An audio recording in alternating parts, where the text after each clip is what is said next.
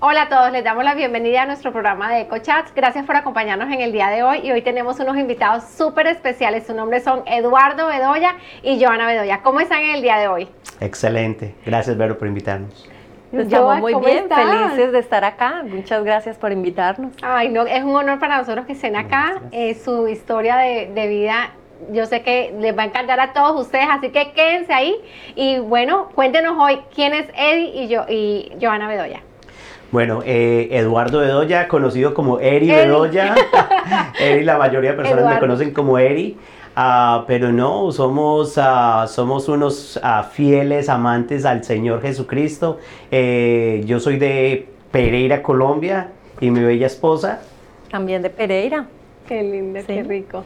De Pereira. ¿Y hace cuánto están aquí en ese país?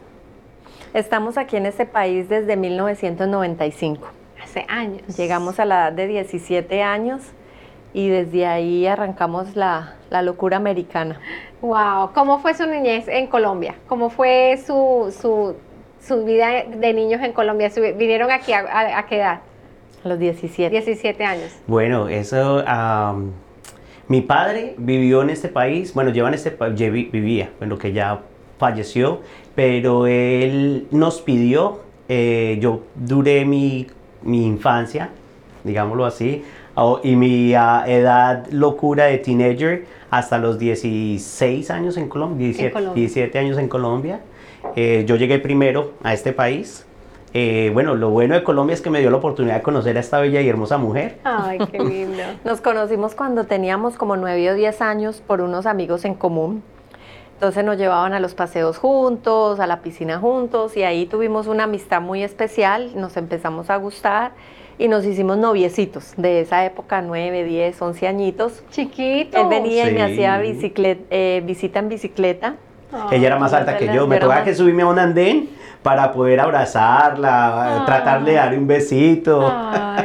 Fue esa relación de, de niños muy linda, porque era muy, muy inocente, muy bonita. Y hubo un tiempo en que ya nos dejamos de comunicar, nos dejamos de hablar, él se fue por su lado, yo me fui por el mío, y no nos, nos dejamos de ver. Nos volvimos a reencontrar eh, cuando teníamos 17 aquí en este país. ¿Se vinieron juntos? O sea, no. Ahí es donde viene después la historia. ¡Wow! ¡Qué tremendo! ¡Qué tremendo! Entonces se vienen para, cada uno por su lado se viene para los Estados Unidos. Bueno, la historia comienza eh, que nosotros en común teníamos unos amigos que nos presentaron Correcto, en esa época y andábamos, así fue que la conocí a través de otras amistades, pero en esas amistades mi hermana conoció al hermano de ella. Eh, en ese proceso que Joana te dijo que nos dejamos de ver entre los 11 y los 16 años, mi hermana se volvió novia del hermano de ella y cuando nosotros nos vimos... Todo en familia. Todo en familia. Entonces, cuando nosotros nos íbamos a venir para este país, en Nelson, que es el hermano de ella y mi hermana Vicky, quedaron de casarse. Entonces nosotros, pues porque mi papá nos pidió, nos vinimos para este país. A los tres meses después llegó Nelson Darío, pero no llegó solo, llegó con Joana y su mamá al matrimonio de mi hermana con el hermano de ella. Entonces, ahí comienza la historia. comienza, claro. la historia yo la había dejado de ver a ella cuando tenía 12 años y lógico, la bebí otra vez de 17 años y dije, wow, qué mujerón. un tremendo cambio. Sobre todo por el cabello, tremendo cambio. Uno de 12 años pues que tiene el pelo salvaje, crespo y luego me viene a ver ya de 17 que con el planchado, ya uno y fue en el matrimonio que estaba que te arreglaba. Supuestamente el matrimonio, pero la primera vez cuando llegamos en el avión esa primera noche, Eduardo estaba, había salido y cuando nosotros llegamos ya era tarde de la noche y estábamos todos ahí en la sala charlando. Cuando Eduardo llegó, entró por la puerta y es como de esas telenovelas que él entra así por la puerta y yo, ¡Ah! ese es Eduardo con esos ojos verdes, todo delgadito, todo apuesto y yo, wow, este... Dijo algo muy positivo, delgadito. yo dije, él aquí es, es el hombre de mi vida, este es el hombre que yo quiero para mi vida. De verdad que fue un impacto así como una, algo de primera vista, un amor a primera vista, porque eventualmente él también había sentido ese impacto hacia mí. Qué lindo. En verdad que sí, el Señor yo creo que hizo una, empezó a hacer una obra perfecta. Él todo lo que hace es perfecto. Pero entonces lo que sucedió fue que después el hermano de Joana y mi hermana decidieron no casarse. Tres meses después, entonces ellos, él se devolvió para Colombia con su mamá, pero en ese proceso ella y yo empezamos a salir. Oh, wow. Entonces empezó una relación. Ya cuando llegó la, el- en el momento de que se devolvieran ellos para Colombia, eh, empezamos ella y yo a salir y empezamos a tener una relación. Y bueno, es una historia que la mamá de ella no me aceptaba. ¡Ja! Eso fue... La ¿para suegra qué decir? decía, Ahí él sí. no es. Y yo, ah, sí, Ahí sí, sí. es. Claro, porque estaba, Sí, además sí. estábamos muy jóvenes para entrar ya en una relación tan en serio y como estábamos a los 18 años recién cumplidos, ella decía, no, primero estudie, primero fórmese en una carrera profesional, ese no es el hombre para ti. Y no, no, yo ya estaba ciegamente enamorada de Eduardo. Ahora entendemos por qué ellos se, se preocupaban tanto. Imagínate, yo ahora tengo una niña de 15 años, donde yo veo a mi niña con 15 años en una relación tan estable. Hombre, yo creo que se... Preocupante, pero preocupante. bastante Sí. preocupante. Entonces comprendí la preocupación de mi suegra. ¿Cierto? Ahora la comprendo. En esa época eh, era... eh, no muy preocupante, era más bien como desafiante para ella. Sí, sí. Eh, ella no nos aceptó en ese momento, ella se devolvió para Colombia, pero Joana tomó la decisión de, no sé, de... De, De quedarme aquí en este sí. país. Tu mamá se regresó y tú Mi te mamá quedaste se acá. regresó con mi hermano y yo me quedé acá y fue donde él me propuso que nos fuéramos a vivir juntos. Y vivimos un año completo en unión libre Tu mamá casi se priva. y mi mamá le dio muy duro, sí, ella estuvo bien apartadas, estuvimos las dos, no nos volvimos a hablar, fue un tiempo difícil. Mm. Además en esa época tampoco era mucho la comunicación porque no era como ahora, eso fue hace 26 años, que era tan, tan fácil uno comunicarse, entonces nos hablábamos, era una vez cada tres meses. Entonces fue, fue un apartamiento bien difícil. Pero eventualmente cuando ya Eduardo tomó la decisión de que era la mujer de su vida, entonces me propuso matrimonio para formalizar las cosas y le conté a mi mamá y ella se puso muy alegre. Entonces ya Ay, ella quiso lindo. venir, empezamos a arreglar el matrimonio juntas y volver a tener esa relación. Ya fue ahí parte donde quiso aceptar a Eduardo porque vio que era ya era una relación en serio, ya el matrimonio era para toda la vida. Qué lindo. Entonces por ahí comienza Ahí nuestra historia.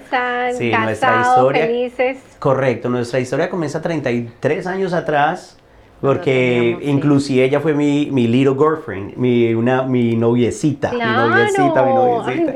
Entonces, yo, yo digo que, que el, Señor lo, el Señor ya tiene todo planificado, solamente es cuestión de que uno pueda abrir, digamos, eh, dejar, dejar que, que Él termine de hacer la obra. Y yo creo que la- esa experiencia de, de que no conocíamos del Señor, lógico, éramos unos teenagers tratando de vivir una vida madura, eh, fue complicado, pero a la misma vez ella era muy madura. Y yo creo que eh, me ayudó a madurar, Sí. ¿o no? Sí, nos dedicamos a trabajar fuertemente, a vivir el sueño americano de poder conseguir una casa, una estabilidad económica. Y así pasaron eventualmente 11 años de nuestra vida trabajando y luchando de día y de noche por, por mantener una, una, una vida que, que nos, que pudiéramos darnos. Viajábamos mucho, gozamos mucho el matrimonio, nos disfrutamos mucho esos primeros Qué 11 lindo. años sin familia, sin hijos, viajando, conociendo, saliendo con amistades y haciendo quizás las cosas que, que ya uno con familia no puede tener Sí. porque son otras responsabilidades, pero nos gozamos mucho el matrimonio. Fue una época maravillosa. Nos casamos a los 19 años, muy Sí. jóvenes. también. 19. 19 años nos casamos. 1996, 14 de diciembre. Las fotos las vemos ahora y somos dos niños. Tenemos cara de niños, tenemos todavía el cuerpito de niños. Amor, pero tú sigues Bien, con cara de bien. niña. Y yo con el bien cuerpo de hombre. de verdad, pero fue una época, ha sido una época muy linda, ha sido un matrimonio ya, hemos experimentado muchas cosas, pero ese comienzo ha sido para nosotros inolvidable y nos encanta comentarlo y contarlo porque son experiencias que uno vive que ayudan a los jóvenes de ahora a tener una, una experiencia diferente, que puedan tenerla. No, y sobre todo el matrimonio al principio de conocerse, de esos 11 años, espectacular. Nunca había escuchado una pareja que haya tenido tantos años como de antes de los niños, pero pues espectacular porque tuvieron ese tiempo, ese tiempo en, en, pareja. Esa es una de las cosas que nosotros queremos muchas veces cuando vamos a o consejerías matrimoniales o tenemos oportunidad de hablarle a las personas, a los matrimonios o a los que se van a casar, es eso, que disfruten su relación, conozcanse, uh, puedan, eh, digamos, hacer cosas porque son temporadas y etapas en cada una de nuestras vidas. Esa etapa fue una muy linda. Ahora la etapa de la, de la familia, de los hijos,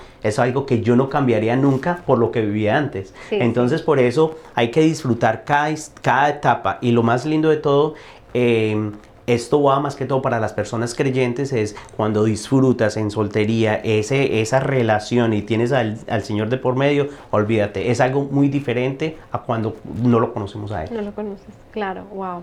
Cuénteme, ¿cuál ha sido la etapa más dura de, su matrimonio? Sí, eh, son varias o que, la que quieran contar, una, una turbulencia de su matrimonio.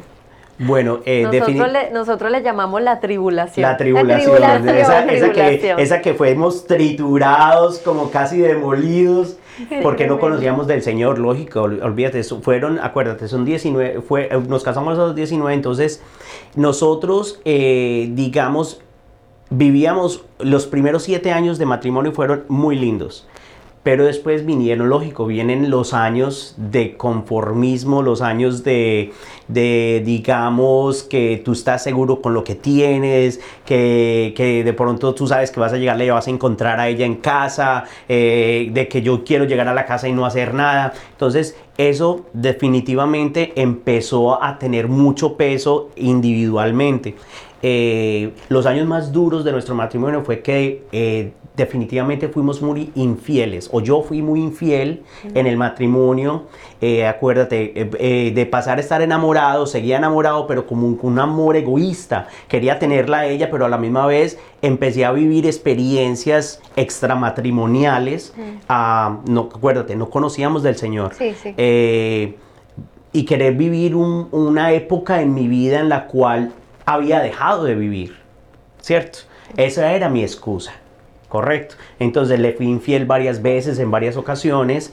o sea, la, excusa tuya era que te hayas casado muy joven y querías vivir la época Correcto. bueno, qué mejor oh, excusa que esa en esa época. Entonces yo me iba solo para Colombia. Eh, yo hacía cosas, inventaba paseo con amigos, me compré una moto, o sea, olvídate, a, a los siete años después de estar bien, súper felices, super felices empecé a vivir una vida loca. Entonces, es muy concentrado en el trabajo, mí siempre me ha gustado eh, dedicarme mucho a lo que es el, trabajo, eh, a sacar las cosas adelante. Lógico, al, tener mezcla del trabajo y, de, esas emociones que, yo quería sentir que eran las adecuadas y darle complacencia a esas, descuidé lo que era eh, mi matrimonio. Correcto. Esa, era, esa fue mi parte. Ahora. Claro, y eventualmente la rutina nos llevó a ese punto también a, incitarlo a él a que quisiera vivir esas aventuras afuera de la casa, porque yo no era, no era alegre, no era una muchacha alegre en el sentido de pronto querer salir con amigos o querer salir a tomar, no, yo era más bien de la casa, tenía un temperamento muy fuerte, tenía un enojo dentro de mí que no sabía cómo cómo manejarlo y eso hacía que hablara impulsivamente, que ofendiera a las personas sin, sin... Primero hablaba antes de pensar. A mí me tocaba que entrara a la casa con una varita. Si yo entraba y tiraba la varita y si ella se enroscaba ya sabía que estaba enojada. como en las serpientes, porque mantenía muy, muy, mal geniada, sí, era muy mal geniada, pero era el mismo, como la misma rutina, el mismo estrés, como todo lo mismo, lo Cuando tú dices que algo te tenía enojada, ¿qué era yo? Tuve como un incidente de abuso sexual cuando estaba niña mm. y a raíz de eso, a partir de ese momento, yo bloqueé ese incidente en mi mente, pero eso me empezó a causar como una rabia, como un mal genio. y comenzó a salir en el matrimonio. Comenzó a salir en el matrimonio. Entonces fue, fue ese episodio que después esto me entero es a través del Señor en una sanidad que tuve, pero eso ya es otro testimonio. pero te, manejaba ese estrés y esa rabia y ese, no. Entonces a veces me acostaba brava Y para mí eso era sencillo, era como que él se tiene que aguantar porque yo soy así. Entonces eso creó de pronto ese espacio entre nosotros que fue el que hizo que él se, se, viera afuera con amigos, porque si me ve de mal genio o vamos para la playa o vamos a salir y yo no, no, no, pues él se quería ir. Es que las cosas empiezan muy sedosamente, entonces ella está enojada, entonces sabes que voy a tomarme un espacio, voy a irme con un amigo, entonces de ir con amigos, entonces las cosas uno cree, y bueno, y esto es algo para añadir, hacer un paréntesis, de las pequeñas cosas vienen grandes resultados, sea que lo haces bien o mal, pero los resultados se van a ver, o, la consecuencia de las acciones que nosotros hacemos, como quiera, van a venir. Entonces fue esa época donde hubo ese apartamiento y ese quebrantamiento de nuestra relación, que cada uno trabajaba por su lado y cada uno tenía como su, su, espacio y su, su, tiempo. Y pues obviamente él lo, lo usaba inadecuadamente y yo mantenía en la casa, pues sin niña, sin nada, mantenía, era como muy encerrada en la casa viendo novelas, no era tampoco pues, y eso me fue encerrando más, porque uno en la mm. medida en que desarrolla ese hábito, más se lo, más se vuelve fuerte. Entonces creé como ese hábito de estar mal geniada toda hora y enojada y, y pues obviamente eso lo, eso comenzó a afectar. Esa fue la primera parte. entonces creíamos que de pronto los hijos iban a ser una solución. Yo cuando tú dices tú hablas del que viaja enojada, mal geniada, que diga, y tú simplemente, o que quería salir o algo así, tú que te querías quedar en la casa, viendo novelas, haciendo tu vida en tu casa. Que em, ese, es, eso sí, esos son los síntomas que tú tenías del, del, abuso sexual cuando fuiste niña. ¿Qué, qué, em, ¿Eso lo hablaste con alguien alguna vez? Desde que fuiste niña, o sea, ¿te pasó y lo comentaste con alguien? ¿Eddie sabía de eso? Nunca. Ni siquiera yo me acordaba, a ver. Fue algo que mi mente se bloqueó, como del dolor que tuve, em, y lo bloqueé en mi mente. Nunca lo hablé con nadie, ni nunca tampoco lo hablé con Eri. Fue hasta después, em, en una sanidad que hubo con un pastor, que eso me vino a la mente. El Señor me lo mostró, me reveló qué era lo que pasaba y ahí en ese momento fue donde pude ser liberada de ese enojo y desde ahí empecé un tratamiento de sanidad acerca de ese episodio de mi vida que me había ocasionado quizás una vida sexual activa desde muy joven y muchos problemas porque pues uno tan jovencito no necesita estar involucrado en, esa, en ese tipo de relaciones em, de amistad o de relaciones amorosas sexuales. Estaba muy jovencita para eso y eso fue causando ese, ese problema, pero nunca lo hablé con nadie. No fue algo que, ni siquiera yo en mi mente tenía recuerdo de. Fue hasta ese momento que tuve esa sanidad con en ese servicio que pude ser liberada de, ese episodio. Y para la gloria de Dios, hoy en día lo puedo hablar con libertad porque sé que es algo que el Señor sanó en mi vida y fue un proceso, no fue que ya de la noche a la mañana yo ya dejé de ser la mujer brava, típica mamá brava, no. Tengo mi temperamento, pero ya me puedo controlar a las reacciones que tenía antes. Sí. ya no tenemos más ah, puertas quebradas, ya, vidrios plato roto.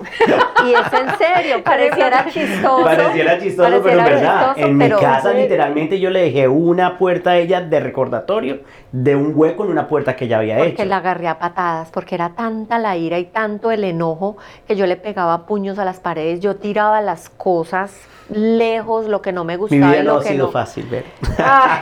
yo me acuerdo todavía, yo estaba pequeña, yo tenía por ahí 8 o 9 años y yo me acuerdo todavía claramente en un baño encerrada, rayándome las, los brazos, rayándome la cara y no sabía ni siquiera por qué, simplemente tenía un desasosiego dentro de mí y una rabia y no sabía por qué. Y atacaba contra mí misma porque no tenía pues contra quién más atacar, las muñecas quizás, no, era contra las cosas físicas. Y hasta hace muy poco, Eduardo todavía tenía esa puerta porque yo la agarré a patadas en un, en un problema que tuvimos él y yo en una pelea. Me dio mucha rabia y agarré la puerta a patadas y le dejé un hueco ahí y esa puerta se quedó ahí. Dijo, ese va a ser el recordatorio de lo que tú eras antes. Hasta que ya el Señor me sanó, ya le dije, ya puede cambiar la puerta. porque ya, la puerta, ya, ya, estoy recuperadita. Ya no, ya no tengo esa, ya no, tengo mi carácter fuerte, y soy una mamá regañona, porque en la casa soy regañona, pero no tengo ese instinto de hacer daño o de hacerme daño a mí misma. Esa agresividad. O esa... como es era muy hiriente con las palabras, era hiriente con mis hechos, con mi, con mi forma de actuar. Atacaba, atacaba como en defensa de que no me fueran quizás a hacer daño. Wow, yo y te recuerdas, o sea, eso se te haya borrado la mente y recuerdas cuando el Señor te lo recordó. Sí. ¿Recuerdas en qué, cuántos años tenías? Tenía seis años, tenía seis años y no fue ni siquiera quizás un abuso fuerte, mm. simplemente fue cosas que suceden así mm. entre, Pero te cosas. Y sí, me marcó fuertemente, me marcó fuertemente, pues tenía seis añitos, yo pienso que estaba mm. todavía muy chiquita como para vivir un impacto de esos. Wow, qué tremendo, qué tremendo. Pues sí, entonces, la tribulación. Entonces, mira que todo pasa por razones, ¿cierto? Muchas veces desconocemos, no, en, eh, te cuento de la parte mía, que nosotros desconocemos de dónde vienen diversas actitudes de nosotros como seres humanos. Ah, no fue sino hasta cuando las conocemos, no es sino hasta cuando las conocemos, correcto. Eh, como yo desconocía de eso, entonces lógico, para mí la reacción era o irme de la casa o, empezar a tener otras actitudes o inclusive caerle encima, pues, que esto y juzgarla, pero porque desconocía dónde venía ella. Correcto. Entonces, por mi parte, por ejemplo, la, eh, yo era una persona también que fui abusado a los ocho años. Yo fui abusado sexualmente, pues, mi, mi, caso sí fue abuso sexual. Y eso, al, imagínate, a los ocho años un niño, eso es, uno no sabe si eso era malo, si eso era bueno o no. Entonces, hay muchas cosas que uno, eh, yo digo que los temperamentos y las actitudes o, los, ah, o las decisiones que uno aprende a tomar en esa temprana edad, eh, no fueron siempre las mejores, porque lógico, yo no le contaba a mi mamá. Mi mamá nunca se enteró. Mi papá, primero que todo no vivía con mi papá, porque mi papá está en Estados Unidos y nosotros vivíamos en Colombia. Sí. Y, y fue un familiar. Wow. Ok, entonces, lógico, uno no sabe porque entonces uno en la inocencia del niño, hombre, es como normal. O sea, si tal vez uno lo ve, ah, si se da cuenta uno después de que uno madura y uno va creciendo, de que eso no era lo ideal y de que, y que, bueno, ya eso lo puso uno en un pasado. Pero lógico, las consecuencias a esos, a esos sucesos de nuestras vidas fueron marcando nuestro, e iban marcando nuestro presente, pues porque todos los días insistíamos en hacer cosas tal vez que no eran lo adecuado. Y en nuestro testimonio de la parte más dura, eh, no me quiero dar de que eso fue un causante, pero desafortunadamente sí, eso es parte de las decisiones que yo tomé de ser infiel a ella. Mm. ¿Sí me entiendes? O sea, porque veía la sexualidad muy abierta. Sí. Entonces, de eso se viene, entonces el enojo, entonces, y le da uno cabida. ¿Pero por qué? Porque éramos desconocedores de lo que, de, de, dónde refugiarnos. No teníamos de dónde coger para poder nosotros decir, hay salidas. ¿no? Eso era todo lo que conocían. Exacto. Entonces éramos, éramos ignorantes mm. en, el, en un crecimiento, digamos, espiritual. Mm. Sí, wow, qué tremendo. ¿Qué pasa después de que ya usted dice la tribulación, fue la infidelidad y todo eso, que y, todas esas, esas síntomas y esas respuestas de, de ir a eh, calle, todo eso, ¿qué pasa luego de eso? Lo que llenó la taza fue, bueno, acuérdate, a través de todos estos comportamientos, eh, fueron 11 años nosotros juntos, vinieron, acuérdate que te había mencionado también que vinieron las niñas, que creíamos que los hijos iban a oh, mejorar. Ahí vamos. Exacto, iban a mejorar la relación. Nos dimos la oportunidad de irnos de vacaciones, entonces nosotros estamos a un punto en que ya veíamos las cosas como que entre sí, como entre nos, y seguíamos, no seguíamos. Eran 11 años sin niños, sin, sin las niñas, entonces viene el momento de que creíamos que de pronto ya tener familia nos iba a unir más, nos fuimos de vacaciones y bueno, eventualmente eh, planificamos tener familia, vino Sarita a nuestras vidas, que fue mm. nuestra primera hija, las cosas mejoraron de mi parte, yo me prometí no, a ver, como no dejarla nunca, yo dije, no, esta va a ser mi mujer, yo me voy a luchar por ella, pero en mi mentalidad egoísta yo sí seguía con el deseo de serle infiel. Mm. Eh, y le fui infiel inclusive ya después de tener nuestras hijas. Eh, vino Sofía, la segunda niña, regalos y creíamos también, entonces yo dije, no, ahora sí, ahora sí voy a poder, pero mentiras, porque no tenía una guía, no tenía de dónde soportar, eh, porque creía que lo podía hacer en mis fuerzas y desafortunadamente no lo, no, cuando uno tiene un comportamiento compulsivo, es codependiente o dependiente de algo, uno solo no es capaz. Pero eso te lo vamos a contar un poco más adelante, cómo logramos hacerlo. Y entonces, yo creo que eh, ahí eh, la llevo a ella, que ella tome también decisiones inadecuadas por mis comportamientos. Mm. Y e, no, la encuentro en infidelidad, cuando la encuentro en infidelidad porque ella tomó la decisión y yo voy a dejar que ella cuente esa parte. Claro, fue una transición donde es, el 100% de él y fue el 100% mío, no es el 50-50, no.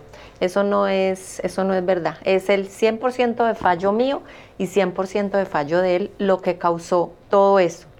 Entonces se fue desarrollando el que yo me sentía sola, me sentía con mucha carga en la casa, ese, esa etapa postpartum que da tan dura, las niñas tan pequeñitas, tan seguidas, porque ellas no se llevan sino 18 meses, y pues llegar un fin de semana y tú estar solo en tu casa con tus hijos y tu esposo no estar porque está con los amigos. Nunca me imaginé que fuera a estar siendo infiel, yo siempre lo imaginaba era con los amigos de parranda. y eventualmente pues eso mes tras mes, día tras día, eso va haciendo una carga muy fuerte en uno como mujer, de que uno anhela tener ese, ese tiempo familiar, esa, esas salidas a compartir juntos. Y quizás de puertas para afuera nos veíamos como un matrimonio muy lindo, pero de puertas hacia adentro era un matrimonio en, caos. Mm. Éramos, yo era muy indiferente, yo era muy, muy sola.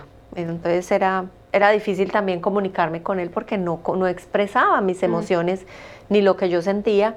Entonces, en esa medida de irme sintiendo tan sola, fue la que me llevó como a reflexionar. Y dije, no, pues tengo la oportunidad de poder eh, ponerme en forma y empecé a ir a un gimnasio y ahí conocí a alguien y le fui infiel a mi esposo. Mm. Entonces ahí empezaron, se agravaron los problemas. La bola de nieve se creció. Se creció esa bola de nieve y empezamos otra historia diferente porque ya empieza uno con una infidelidad otros problemas muchos más graves, las mentiras, el ocultar, el yo ya empezar a salir, el empezar a querer eh, verme bonita, la vanidad, la, todo lo que atrae el uno estar siendo infiel. Y fue una, una época muy difícil porque otra vez las niñas estaban muy pequeñas, entonces era manejar ese tema de niños pequeños en la casa y yo querer salir. Entonces ahí fue donde ya eventualmente Eduardo me encuentra en unas conversaciones por teléfono que yo estaba siendo infiel y me dijo un día, no, no puede ser, no puede ser. Y eh, tuvimos un problema bien grande. Tuvimos un problema sí, ahí definitivamente yo le dije, bueno, y, esto es algo muy lindo porque yo creo que el Señor tiene todo planificado. Nosotros no conocíamos del Señor, pero gracias a eso, eh, ahí es donde viene el encuentro con el Señor, mm. ¿cierto? Eh, dos amigos, dos muy buenos amigos que el Señor los utilizó. Eh, en ese mismo instante ellos estaban asistiendo a la iglesia. Ellos vienen y me invitan a mí a la iglesia. Qué lindo. Entonces, lógico, yo trato de invitarla a ella, pero como acuérdate, ella está en su momento, ella no quería ir a la iglesia, pero entonces tomé la decisión de ir yo a la iglesia. Mm. Asisto a la iglesia. Eh, para mí eso fue, digamos, como el volver a nacer. ¿Cómo fue tu primer día en la iglesia? Eso fue espectacular, eso para mí fue como que la esperanza, para mí fue, eh, eh, yo quería, y te, tengo que confesar, llegaron, llegué a tener momentos cuando encontré que ella estaba siendo infiel y en mi amor egoísta hasta pensamientos suicidas se me pasaron por mi mente. Y lógico, acuérdate, teníamos las dos niñas ya, eran niñas, de, una de tres años y otra de 18 meses y eso, eso no, no era una opción, lógico. Pero como quiera, uno se le pasan esos pensamientos. Ahora comprendo, lógico, no eran que venían de parte mía, eso era que el enemigo estaba ahí encima, él quería destruir, pero, pero mira lo lindo que, que nos había pasado. A nosotros hacía seis años atrás nos habían dado la oportunidad de conocer del Señor y lo hicimos totalmente a un lado. Inclusive fuimos y toda la... Antes de empezar la tribulación, antes de empezar el, la locura de la vida loca que te había mencionado antes, nos dieron la oportunidad de conocer del Señor. Fuimos a una iglesia un domingo, hicimos hasta la oración de salvación, pero no sabíamos qué estábamos ni diciendo ni haciendo. Inclusive hasta veíamos que la persona que nos invitaba le, le colgábamos, ¿te acuerdas? Eso fue, creíamos y nosotros decíamos, no. El Señor tocando la puerta y nosotros... Mm, y nosotros ciegos totalmente. Entonces, pero el Señor nos dio otra oportunidad, o por lo menos empezó a darnos una oportunidad cuando yo veo que estas personas me dicen, y, eran unos muy buenos amigos que, que, inclusive no, nunca, o sea, yo cero pensar que ellos también hubiesen ido a la iglesia, pero yo no sabía que ellos habían comenzado a ir a la iglesia hacía dos semanas atrás.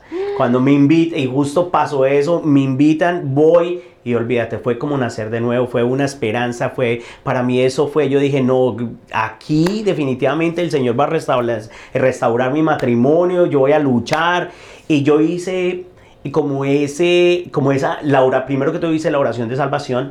Y, y, yo me, y yo me agarré del Señor, me agarré, me agarré, no sé, el Señor me acogió, Él, él abrió sus, eh, yo creo que él, me abrió sus brazos, yo lo agarré, yo dije, yo de ti no me suelto y yo voy de aquí para adelante a luchar.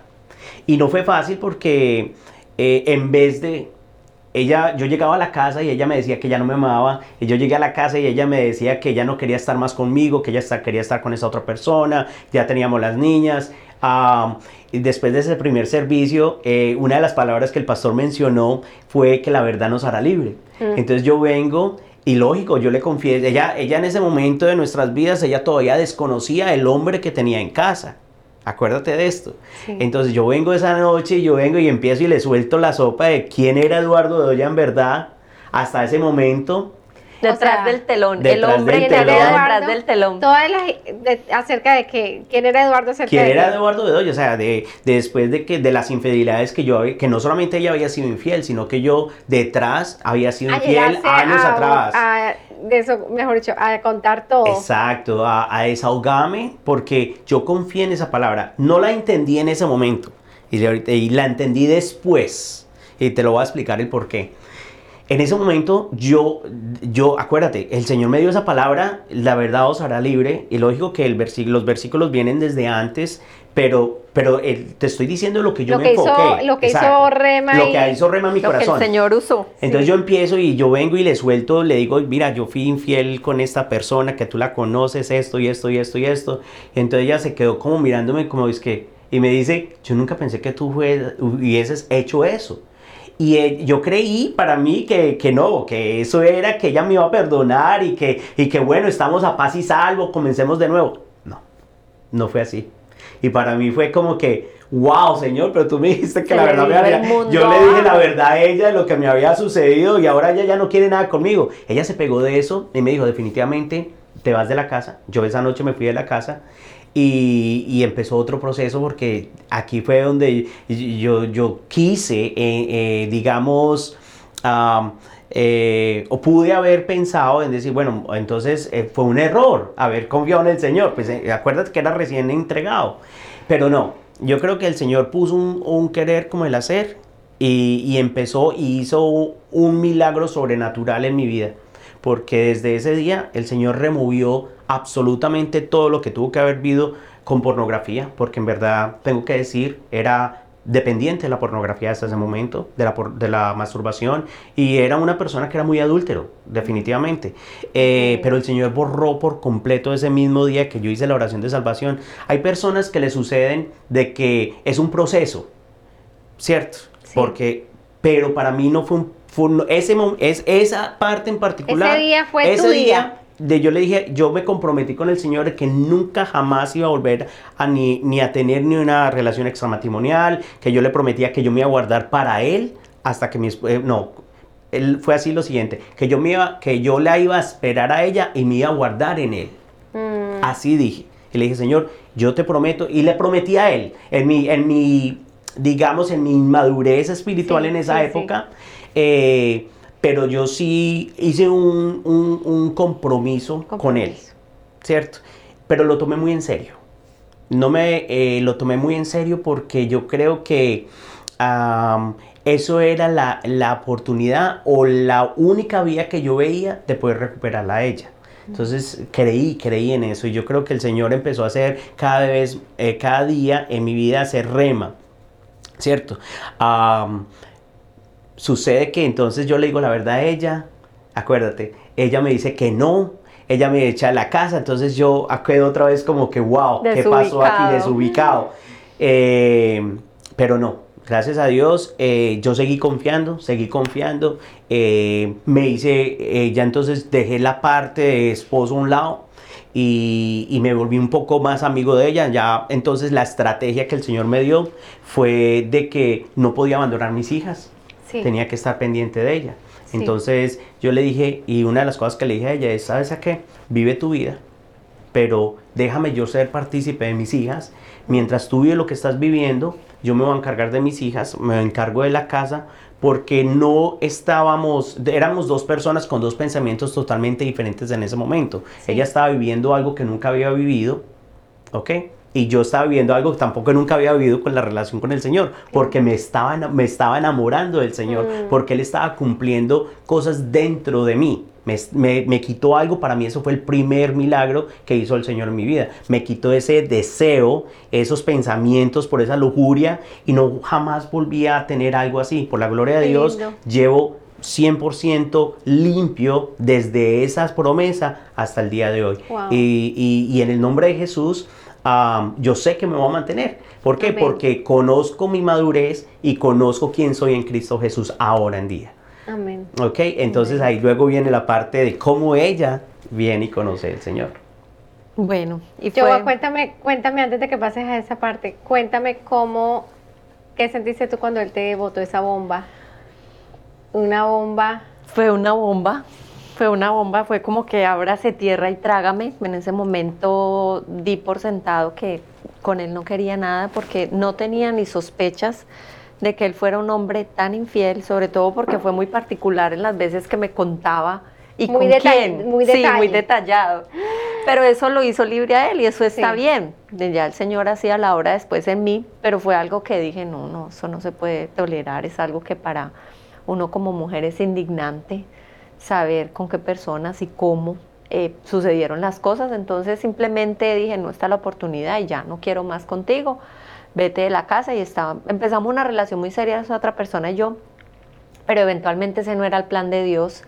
El Señor, gracias, le doy todos los días de que me haya guardado. Y esa relación duró muy poco, eso, esa relación duró muy poco. Y fue cuando yo empecé a ver una transformación en Eduardo. Acuérdate que él, decía, él quería tener esa relación con las niñas. Entonces cuando yo me iba de parranda al fin de semana, él se quedaba cuidándolas. Eso para mí era impactante. Eso para un ser humano coherente no existe. O sea, yo decía, tú vas a cuidar a las niñas para yo irme con otro hombre a rumbear. Bueno, pues si así lo quiere. Y al otro día, cuando yo llegaba a madrugada, él me tenía desayuno, me tenía la casa limpia, me cuidaba a las niñas para yo poder dormir por la mañana, la, la, la jaqueca.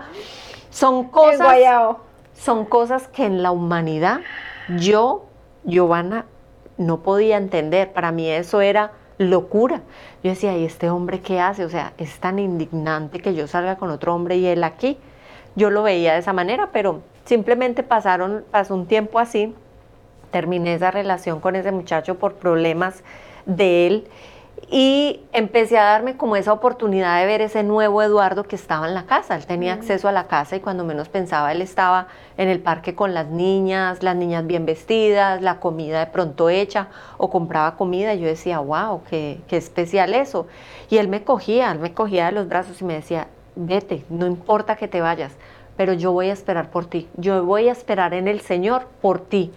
Y eso eran palabras que a mí me quedaban ahí como que es esta locura y yo me iba para la calle, pero era pensando en eso, o sea, y él me llamaba en la mitad de la noche, ¿dónde estás? ¿Estás bien? Yo le decía, sí, yo estoy bien, pero, pero ¿qué es esto? Yo le contestaba y todo, o sea, era una cosa extraña para uno que lo ve humanamente, no para el Señor. Y el Señor permitió que tuviéramos esa, ese momento de trituración para formarnos como matrimonio para lo que iba a ser después. ya cuando él, él me invita a la iglesia, después de que terminé esa relación, terminó mal la relación, yo volteé mi mirada al Eduardo que estaba viendo, un nuevo Eduardo en la casa. Una nueva persona. Y él una vez me, me, cogió y me dijo, yo estoy esperando en ti. Yo me estoy guardando para el Señor, pero estoy esperando por ti. No la mujer que eres ahora, sino una mujer nueva. Y eso para mí eran palabras fuertes porque pues uno no entiende ese lenguaje nuevo cuando uno llega a los caminos del Señor, uno empieza a usar un lenguaje nuevo. Y yo dije, a mí me gusta eso que tiene. La noche anterior, la noche después vino y él vino decidido como ya a que o era ese día o ya no había más oportunidad. Y él me dijo, vamos a vender la casa, vamos a separar las cuentas, vamos a, a pedir custodia por las niñas tanto tiempo y tanto tiempo. Y ahí yo pude darme cuenta de que iba a perder el padre de mis hijas, de que iba a perder el amor de mi vida, porque pues éramos tan chiquitos desde mm. juntos. Y yo dije, no, ¿sabes qué? Vamos a darnos una oportunidad. Me dijo, listo, la oportunidad, pero la condición es que vayas a la iglesia. ¿Cierto? entonces ella me dijo, pero no me acoses.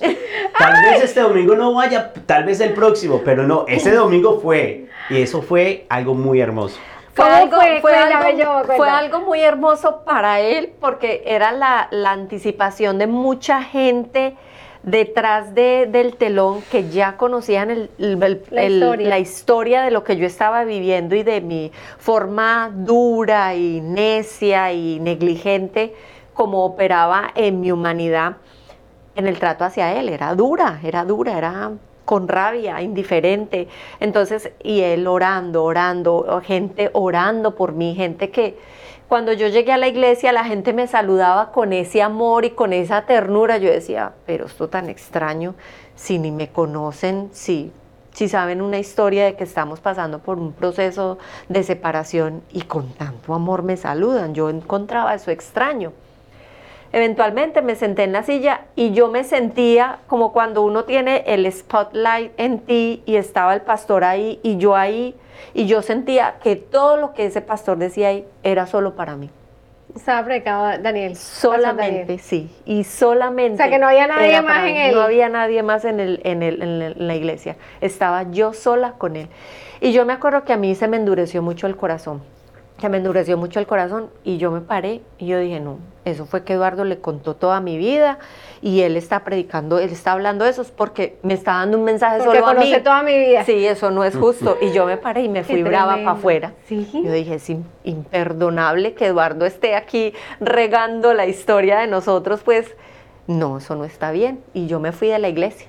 Pero él muy pacientemente, todo el mundo le dijo, claro, es un proceso, ella no conoce. Nos volvimos para la casa, esa semana estuvimos ahí entre que él venía, se iba, charlábamos. Llegó el próximo domingo y me dijo, vamos a ir a la iglesia. Y yo, bueno, vamos a ir a la iglesia. Pero ese día estaba, había una actividad especial, ¿verdad? Era una actividad especial que había para parejas. Bueno, y volvieron y predicaron. Pero ya ahí el Señor tocó mi corazón. Ya ahí yo ya tenía cierta disposición, ya tenía como una semillita ahí sembrada y ese día yo me acuerdo que yo lloré y lloré y lloré y pasaron la gente al frente y yo me arrodillé ahí en, una, en un ladito y yo lloré lloré y pasó el servicio entero y yo estaba ahí como consumida en, en, esa, en eso que había sentido. Yo había sentido, yo sentí como que me acogían. El amor de Dios. Como que me acogían. Yo sentía como que los brazos de alguien abrazándome, inclusive no era nadie, y ahí pude tener ese, ese primer encuentro con Jesucristo. Ahí fue la primera vez que conocí al Señor.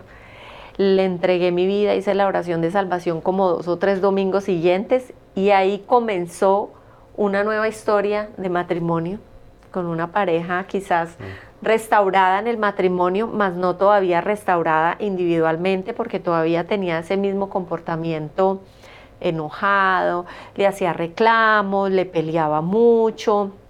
Y entonces ahí el Señor eh, usó la herramienta del taller Libres para Amar para meternos a un curso matrimonial y empezamos como ese tratamiento y esa, ese proceso de sanidad, primero individual, porque tuvo que haber sido algo individual para poder volver a restaurar esa relación que estaba tan, tan quebrantada, tan fragmentada, con tanto dolor en medio, por mm. tanta, por la infidelidad y por tanto dolor que nos habíamos causado. Quizás ahora es muy fácil decirlo, Pero lo que se vive y lo que uno vive como matrimonio en esos procesos tan difíciles es como cuando están triturando el café, que lo trituran, que uno parece que no tuviera un mañana.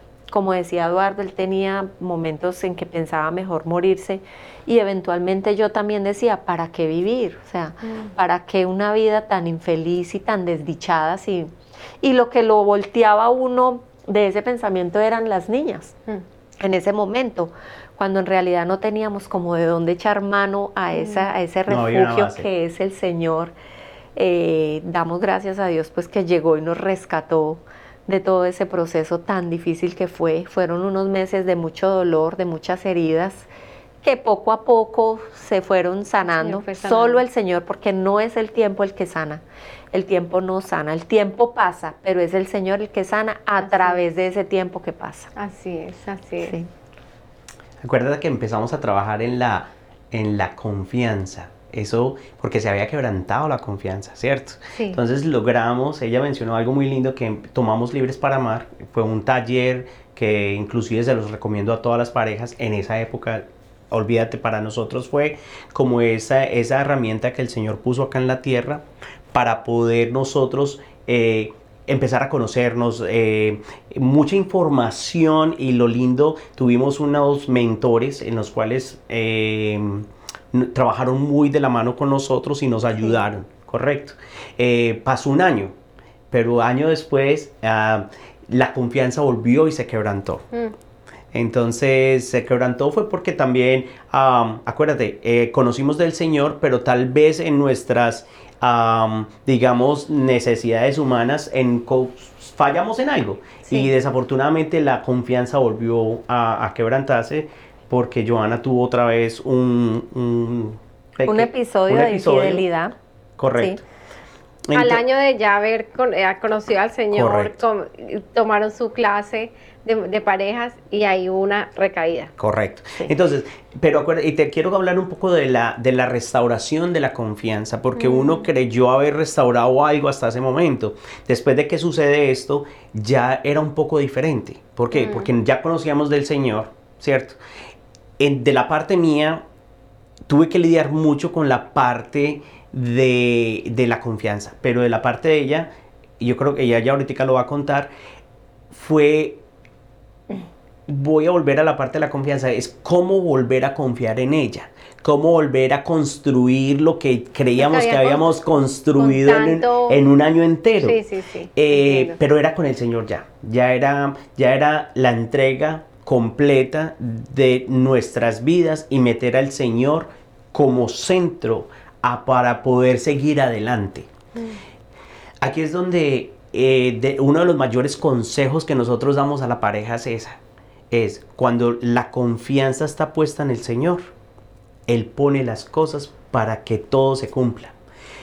Y desafortunadamente fallamos como seres humanos y eso es un punto que yo creo que es un poco duro de entender, sino hasta cuando lo vives. Que tú aprendes a confiar tanto en el Señor, que tú mentalmente ya vas a saber que lo que venga en tu vida es porque tiene un, punto mm. o una razón de ser. Yo aprendí, en, en mi caso, aprendí a confiar tanto en Él que yo le dije, bueno, esta es la segunda vez, pero yo voy a confiar en ti mm. a ver qué tú tienes. Porque y me fui mucho a lo que le sucedió a Oseas. Ya yo, yo me leía la historia de Oseas mm. y entonces yo decía, wow, pero él pudo y él la perdonó, porque yo no lo voy a poder perdonar. Bueno, vamos a volverlo a intentar. Sí. No sé cuántas veces, la, la misma palabra, y aquí te puedo hablar un poco de que ya la palabra empieza a ser rema en nuestro caminar. Porque cuántas veces tengo que perdonar a mi hermano. Bueno, pero es mi esposa y volvió. Ah, entonces me puedo o puedo legalmente divorciarme porque ella ya cayó. No. Entonces, no, más bien vamos a confiar en lo que el Señor nos está diciendo, de confiar en la palabra en que sí se puede. O sea, el Señor quiere, el Señor no le gustan los divorcios, el Señor quiere que sigamos insistiendo, dándole la confianza a Él, confiando en Él para que esto cambie y dejar que Él actúe porque los procesos en ese momento fueron un poco individuales. ¿Por, qué fue individual el proceso? Éramos pareja, acuérdate, pero cada cada quien de nosotros tenía que vivir el momento de, de volver a confiar en el Señor, de entregarle absolutamente todo al Señor para poder que Él fuera siempre el centro de nuestras vidas y, y porque nosotros como seres humanos vamos a querer desviar la mirada, pero si nos mantenemos con Él en el centro y con, con la mirada fijada en Él, ¿sabes qué? Lo que ella haga o lo que yo haga, el Señor lo va a alinear. Lo va a alinear. Es, de eso me pegué. Entonces, para mí, me, no, solamente eh, fue, ese proceso literalmente duró dos años, porque no fue de la noche a la mañana, pero sí es un proceso de que volvimos otra vez a... La confianza fue tan linda y tan clara, de ahí fue cuando eh, yo le decía a ella que la verdad nos hará libres, fue porque ya nuestras vidas eran un libro abierto. Sí yo le decía, tenemos que mirar y la confianza, ¿cómo la restauramos? Es que si anteriormente fallamos por los celulares, hombre, si sabemos que eso es una herramienta que nos puede hacer caer, pongámosla ahí. Mm. Dejémosla ahí y nos compartimos las, las claves. Sí. si yo iba a hacer algo de pronto que anteriormente me incitaba a, a, a salir solo, pues entonces, ¿sabes qué? ¿Quieres ir conmigo? Antes a ella no le gustaba salir, pues sabes que ella salía conmigo. Yo me, me acuerdo que me había comprado una moto y yo le decía una, ella no le gustaba salir en moto conmigo y eso era una de las cosas que me llevaba a mí a hacer lo que me hacía. Pero entonces ella también cambió un poquito y yo ya la invité a salir a moto y salió conmigo. Entonces ya mm. empezamos como otra a, a construir, exacto, a construir otra etapa a construir la confianza. Acuérdate que las cosas no pasan así de la noche a la mañana, pero tú las empiezas a construir. construimos nuestro futuro viviendo nuestro presente. Mm. Definitivamente. Pero mira que cuando él hablaba de esa recaída que yo tuve en la infidelidad, él habló de que fue un trato ya individual. ¿Por qué? Porque eh, nosotros después de que tomamos las clases de Libres para Amar, nos volvimos unos apasionados por ese taller y empezamos a dar las clases. Entonces ya nosotros dábamos clases de matrimoniales y éramos los profesores y eso afianzó mucho la relación porque uno pone en práctica muchas cosas de las que enseña. Además de que lo que lo que aprendiste después lo tienes que enseñar, y, o sea que lo vuelves a aprender y otra vez lo vuelves a aprender. Claro, y lo tienes Hay una clase muy rica que se llama, es la clase 7. Entonces, y aparte tienes que modelar eso que estás aprendiendo, lo que está enseñando.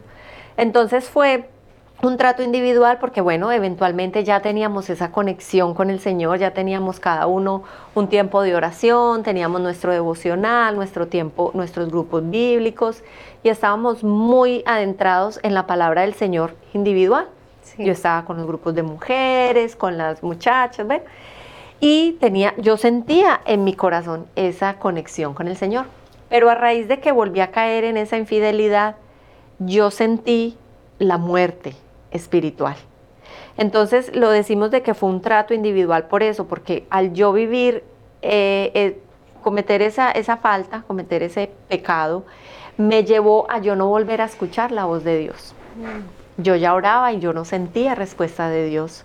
Yo ya iba a dar clases y sentía vergüenza, sentía en mi voz, en mi mente sentía la voz acusadora. Sentía como que que estás hablando si, si, si, es, si es basura lo que estás hablando, no, no tienes autoridad para hablar de, de matrimonios restaurados y mírate a ti, fuiste infiel. Eso era lo que me venía a la mente. Entonces perdí esa comunión con Dios. En ese momento yo perdí esa, esa intimidad, yo oraba, yo me arrodillaba a orar y yo no sentía absolutamente nada, era como un ladrillo ahí puesto en el tapete, no sentía nada. Fue la presencia del Señor. Entonces eso para mí... Pues. Eso para mí fue un momento muy impactante donde yo le dije un día al Señor, llorando muy triste, yo le dije, Señor, de corazón, perdóname, yo no quiero volver a hacer nada que yo sepa dentro de mi conocimiento que te ofenda o que te lastime, que tú quites de mí eso que me dabas antes. Te pido perdón.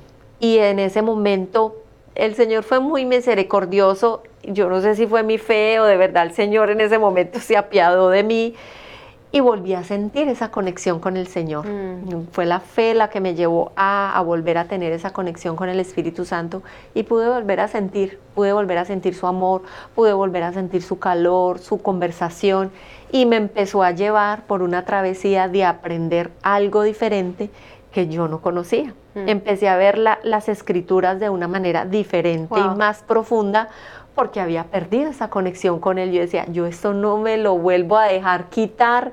Y desde ahí, así como él hizo una vez esa promesa de que él quería entregarle todo su corazón al Señor para que él lo limpiara, yo también le dije al Señor, yo le dije, te entrego toda mi vida de ahora para adelante y no quiero hacer nada que te ofenda porque no quiero perder esa conexión contigo. Qué lindo. Y ahí fue donde empezamos, le pedí perdón mm, a mi esposo porque realmente me sentí muy avergonzada y empezó otra vez ese proceso de reconstrucción, ese puente que ya se había creado de comunicación que fue roto, había que volver a comenzarlo, no es que se vuelva y se extienda y ya empezamos de acá, no, había que volver a paso a paso, volver a construirlo y nos tomó un proceso. Fue un día a la vez, fue algo muy lindo porque fue un día a la vez, no era algo que se vivía, o sea, o minuto a minuto, relativamente. Fue un día a la vez porque tuvimos que eh, luchar mucho, él por, por no volver a traer lo que había pasado sobre la mesa, porque es muy fácil.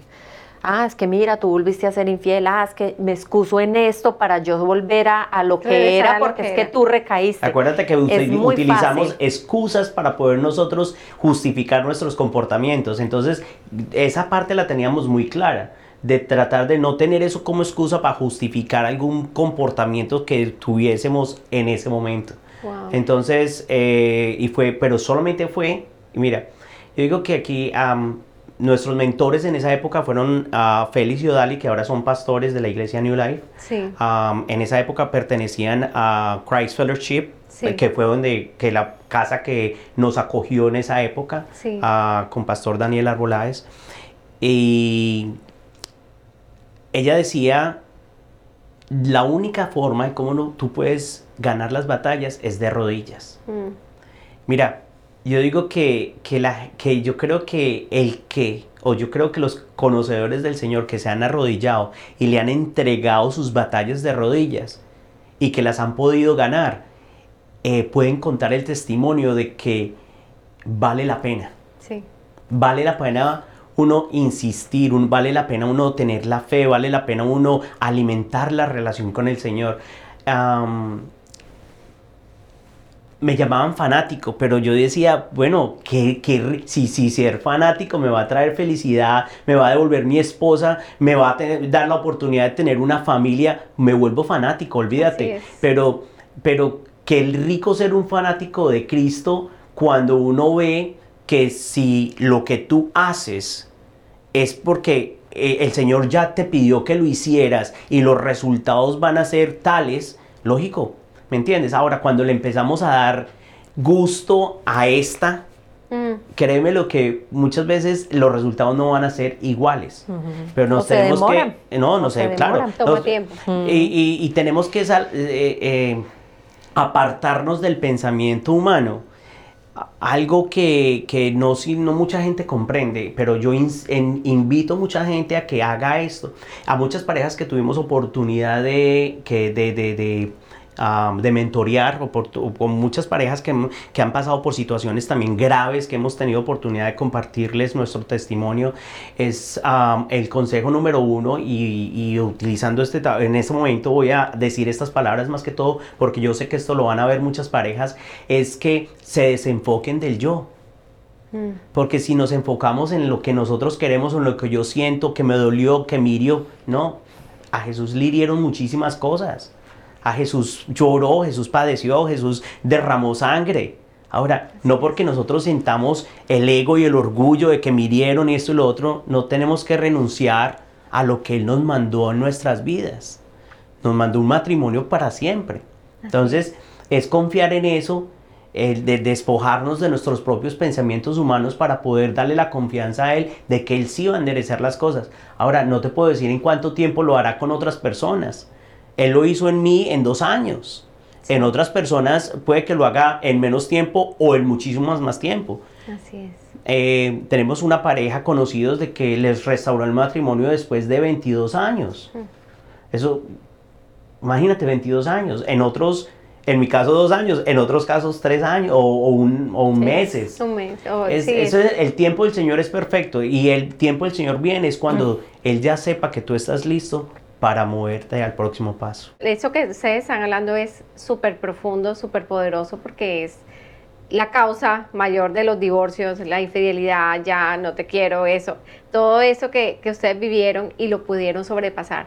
Pero esa parte de cuando tú dices, eh, cuando tú leías la palabra de Oseas, eh, cuéntanos la historia de Oseas. ¿Qué pasó con Oseas? No, pues imagínate, para resumírtela, fue, um, Oseas... Y antes de que, de que me cuentes eso, ¿cómo te sentiste tú cuando recibiste, cuando, cuando viste esos mensajes? Yo, digo que aquí es donde nada es por coincidencia, todo es diosidencia. Eh, yo me acuerdo que estaba en un servicio y, justo estábamos pasando por esa situación y, el Señor me puso a mí a, Oseas, a Oseas, Oseas.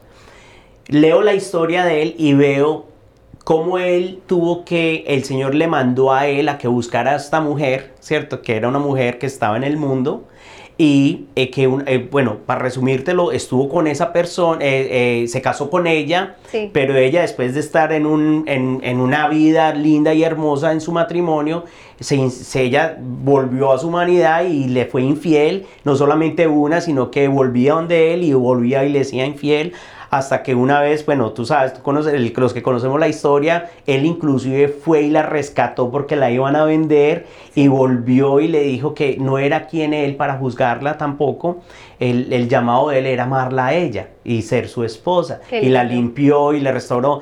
Eso fue lo que a mí el Señor me puso, de que él, e, ella, ella era humana, ella tuvo un error, pero no tenía yo que caerle encima a juzgarle por ese error. Entonces, ¿qué era mi trabajo? Era ayudarla, limpiarla, pasarle sus pañitos porque estaba herida, mm. ¿cierto? eso, de eso me pegué, ¿sabes? Y mira, pero mira lo lindo que es la palabra. La palabra te confirma. La palabra te ayuda, la palabra te muestra lo que tienes que hacer.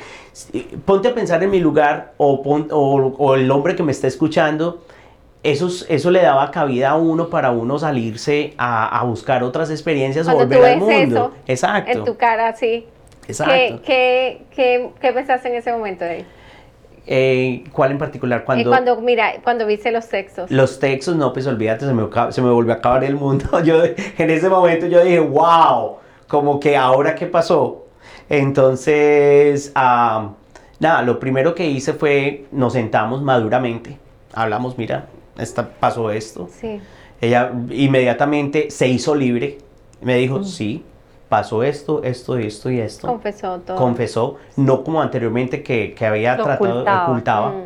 Entonces, veníamos practicando, acuerdas, veníamos practicando lo que, la, confianza y la que la verdad nos, mm. nos hacía libre. Entonces ella tomó parte de eso y de una vez se despojó de eso y ella inmediatamente, gracias a Dios, fue me acuerdo, fue un sábado, el domingo fuimos a la iglesia, pero fuimos bravos.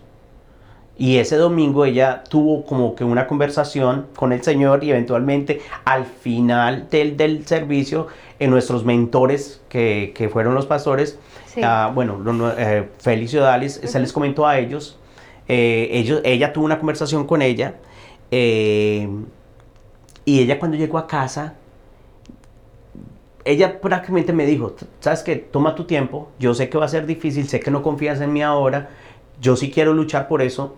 Eso a mí me dio confirmación de que, bueno, gracias a Dios no iba a ser otro, otra historia de otro año, de que tal vez ella estaba indecisa, no, gracias a Dios ella se dio cuenta de que era el Señor el que tenía que trabajar. Que trabajar en su corazón. Correcto. Sí, sí fue muy devastante cuando vi eso, pero, pero nada, eh, me confié en el Señor me pegué el Señor y, otra vez a doblar rodillas.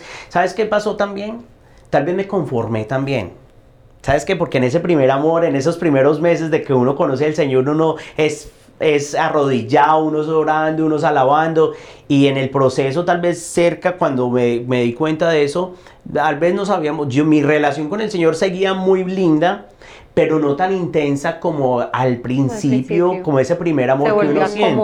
Me volví a acomodar, tal vez. Entonces uno, uno dice, no, no es porque me haya acomodado que sucedió eso, no, eso sucedió fue porque ella tomó la decisión de hacerlo. Pero el proceso lindo fue como vino otra vez el Señor y, y empezó a restablecer nuestros pensamientos, a cómo nos otra vez, digamos, volvimos a estar de rodillas. Desafortunadamente, nosotros como seres humanos siempre vamos a dejar que, que las cosas vengan para tenernos que volver a arrodillar. Eso es un buen consejo de no tener que dejar que las cosas lleguen para tenernos que arrodillar. extremos. A tener que esos extremos, en verdad que eso es algo que hay que poner en práctica. Ah, pero después de que ya pasaron unos días, sí, lógico, las, las, esa, ese, ese, ese, esas emociones humanas se fueron bajando, eh, porque en verdad pasaron muchas cosas por mi mente, pero bueno, ya, ya tenía una base. Mm. Y entonces esa base me fue ayudando un, un, día a la vez. Acuérdate que ya habíamos pasado el proceso del desprendimiento de la dependencia a, nuestras adicciones. Entonces ahorita sabíamos ya también que, que la dependencia ah, mental a lo que había sucedido también teníamos que irlo dejando a un lado. Entonces, vuelvo y te digo, aquí es donde tú o yo tomé una decisión, yo fui radical. Yo dije, no, ya, si yo, voy, si yo la perdoné, la perdoné. Nunca, jamás le hice un reclamo. Y volvimos a hablar de Nunca, en, correcto. Nosotros algo que yo creo que las parejas tienen que hablar es eso, porque las, hay veces que se vuelven relaciones históricas, hmm. a recordar, recordándonos de, todo lo malo que nos hicimos, ¿no? Nosotros no vivimos del pasado, nosotros tenemos que vivir desde el presente para construir el futuro, vuelvo y lo digo. Y eso ha sido un lema mío en, en nuestra relación y en mi vida, porque si yo vivo del pasado, el pasado me ayuda para mirar lo malo que hice y mejorarlo, ¿cierto? Sí, sí. Ahora, pero si yo le iba a recordar a ella eh, las veces que me fui infiel o, o, cómo me hirió, o, no, yo dije, ya, la perdoné, la perdoné y listo, y vamos a construir de aquí en adelante. dije, y una, una, perdón que te interrumpa, una de las medidas que decidimos tomar como parte de la sanidad fue que, como él decía, no nos íbamos a echar en cara eso que pasó, pero si en el momento que tuviéramos algo en el corazón que nos estuviera molestando o recordando o algo de esa situación, comentárnoslo.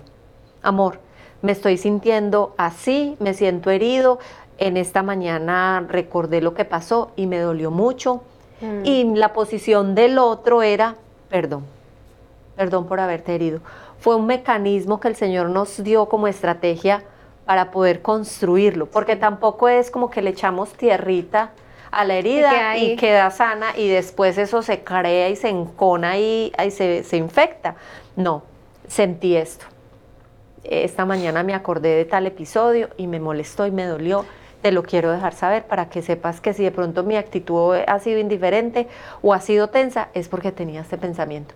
Lo mismo yo hacía del amor. Me acordé tuve este pensamiento, tuve la tentación de volver a llamar, tuve la tentación de volver a mandar textos, para que eso quedara al descubierto, descubierto. y no fuera motivo de que, porque Satanás siempre es muy sutil en, en que lo secreto, lo, secreto. lo, lo, lo, lo, lo encadena uno ahí.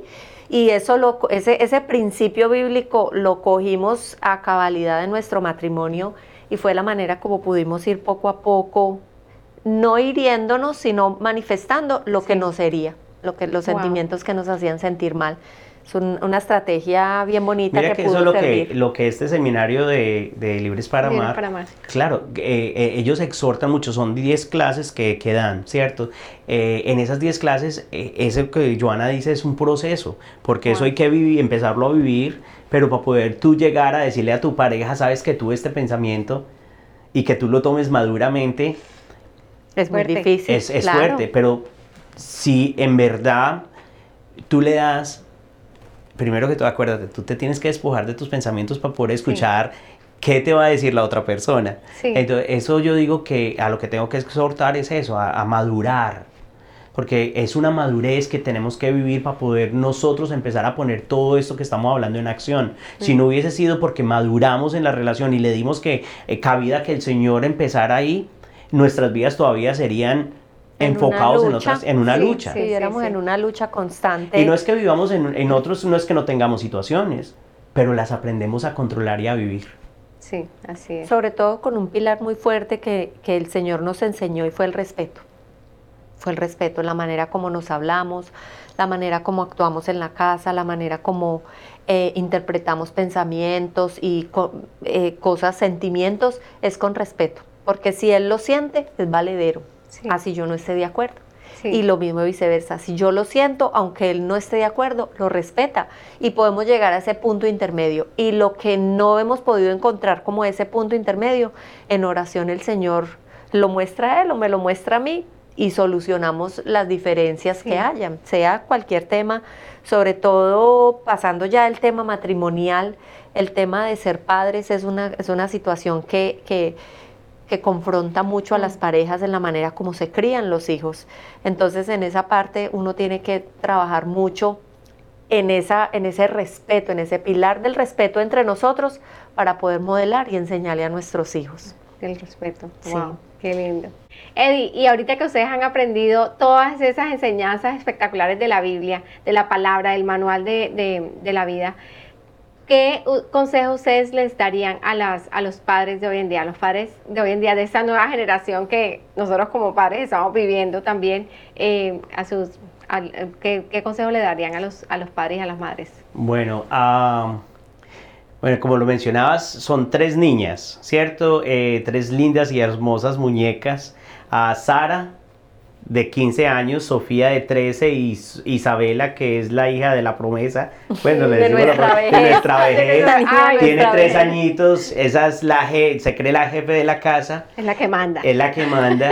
Pero también quiero añadir que tenemos un hijo eh, que tuvimos la oportunidad de adoptar eh, a los 12 años, 12, 13 años, desde los 12, desde los 12 años lo adoptamos, ahora él tiene 23 años, 23, 24, años, va a cumplir. Sí, eh, esa es una historia muy linda porque él es una, es, es un primo de Joana que él tuvo una vida no muy, digamos, uh, normal en Colombia.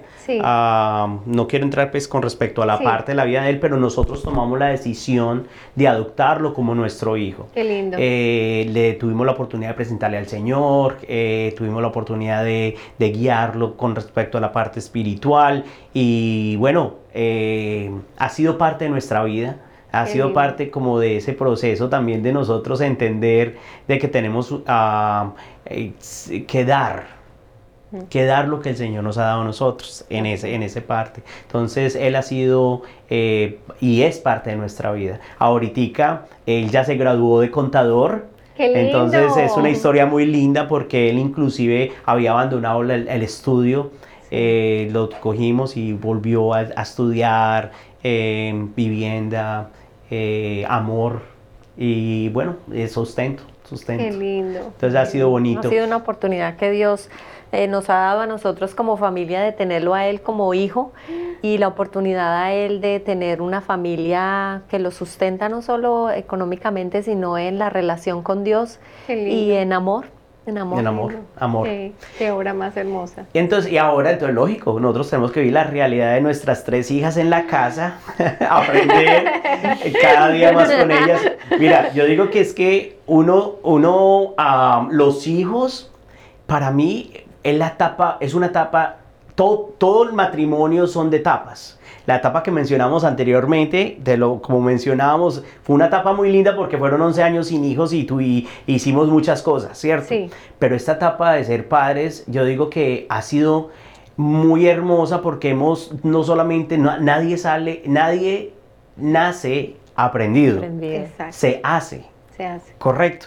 Entonces, yo creo que el, el, punto de lidiar con las actitudes de ellas, que son las mismas nuestras, a la mezcla. La mezcla de los temperamentos. De los temperamentos, correcto. De los genes, es, una, es algo serio. Es algo muy serio. Entonces, lo lindo que una vez más, como el Señor nos da herramienta para matrimonios, también nos da herramienta para los hijos. Y en verdad que inclusive en Christ Fellowship nosotros tomamos eh, un curso que yo creo que fue el que fue detonante o determinante con respecto a la educación de nuestras hijas en esa época se llamaba Cómo criar hijos. Como pastor. Como, pastorear, el corazón, de sus hijos, correcto. Entonces, mira, yo digo que, y esto es un consejo para todos, porque nosotros como hijos ¿cierto? Somos el resultado de lo que nuestros padres pudieron hacer con nosotros. Sí. Haya sido bueno o haya sido malo, somos el resultado de ellos. Sí. Ahora, cuando tú conoces del Señor, es diferente. ¿Por qué? Porque tú ya no te puedes excusar en eso. Tú eres una criatura nueva. Amén. Acuérdate. Y esto va para los padres para que no se den como excusa de que así fue que Así fui fue que me educado. crearon a mí. No. Eso es una mentira y eso es la, la verdad más ah, mentirosa que te hayas podido meter tú en tu cabeza. Porque cuando tú conoces del Señor, ya tienes la mentalidad de Cristo y tienes un compromiso de educarlos como el Señor manda educarlos Y tienes un manual. y tienes el mejor manual del mundo.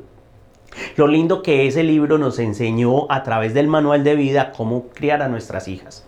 Nuestras hijas al principio eran unas niñas muy ah, imperactivas. Eh, llegábamos, acuérdate que cuando recién ellas tenían 18 meses y 3 añitos, a Sara y Sophie, que ahora tienen 15 y 13, am, eran, nosotros no conocíamos del Señor, o sea que tampoco los habíamos educado adecuadamente. Entonces Sí. eran unas niñas muy imperactivas, lloraban donde llegaran. Am, ahora, por la gloria de Dios, pues como aprendimos del verdadero manual, las pudimos educar y llevarlas a través de lo que ha sido la palabra. No ha sido fácil. Eh, Todo no es color de rosa. No. Porque acuérdate, tú les das una base, que es lo que tú estás dando y tú estás llamado a hacer. Sí. Nosotros hicimos el trabajo nuestro. Ahora, las decisiones que, que ellas tomen van a ser de ellas y las consecuencias, yo les digo, van a- las consecuencias las vamos a vivir todos como familia. Sí. ¿cierto? Porque esas son, sean decisiones que tomes por hacer o buenas o malas. Sí. Entonces, como familia nos van a Nos afectar a todos. a todos, pero la- las que se van a ver afectadas directamente son ustedes. Entonces, no, no, no, no, y el consejo es, no nos dé miedo a educar a nuestros hijos como lo manda la palabra.